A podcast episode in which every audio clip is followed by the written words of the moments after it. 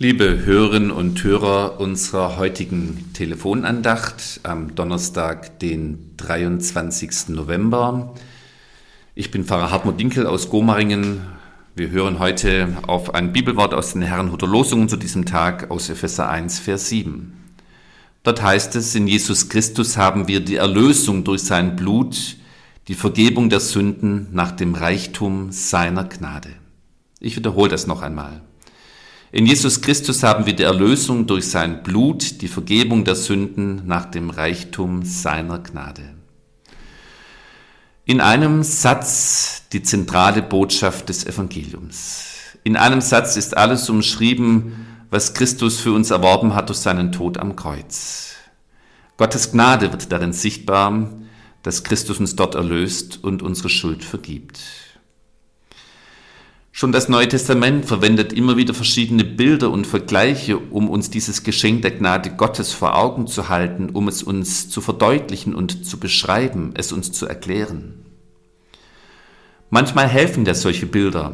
Auch Martin Luther weiß darum, deshalb greift auch er zu einem solchen Vergleich, um seinen Lesern zu erklären, wie das eigentlich zu verstehen ist, dass Christus uns unsere Schuld vergibt und uns dadurch erlöst. Er verwendet dabei das Bild von Braut und Bräutigam.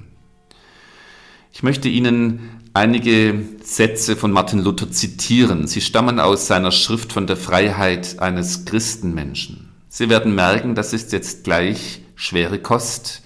Es sind tiefe theologischen Gedanken und auch eine alte Sprache. Aber das darf ja hier auch mal sein bei den Telefonandachten. Und wenn Sie jetzt beim ersten Mal hören merken, dass Ihnen das zu viel ist, dann hören Sie diese Telefonandacht einfach noch einmal an. Nun aber zu Martin Luther.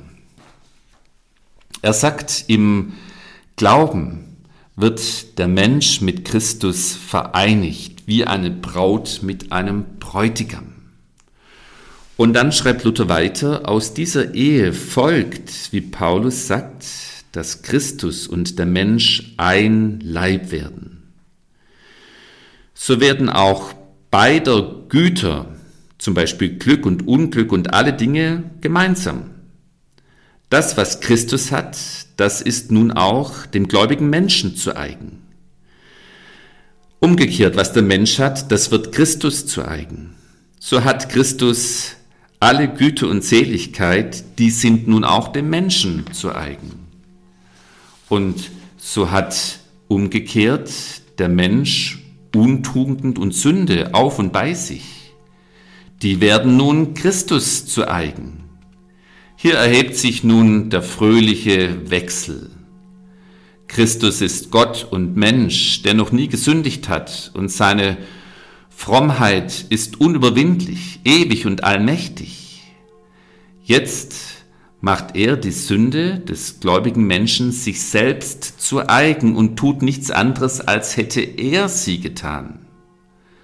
So müssen die Sünden in ihm verschlungen und ersäuft werden, denn seine unüberwindliche Gerechtigkeit ist allen Sünden zu stark.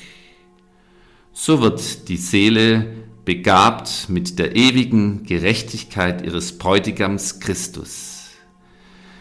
Ist nun das nicht eine fröhliche Wirtschaft, wo der reiche, edle, fromme Bräutigam Christus das arme, die arme, verachtete, böse Hure zur Ehe nimmt und sie von allem Übel entledigt und sie ziert mit allen Gütern?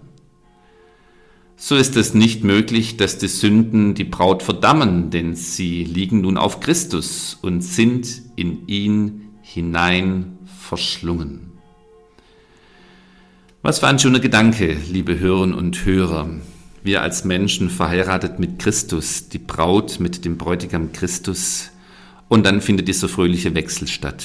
Alles, was mir zu eigen ist, meine Schuld, sie wandert hinüber zu Christus und alles, was ihm zu eigen ist, seine Gerechtigkeit, sie wandert hinüber zu mir, zur Braut. Ein fröhlicher Wechsel, wie Luther sagt, der uns auch hilft zu leben als Begnadete, als Menschen, denen diese Erlösung zuteil geworden ist.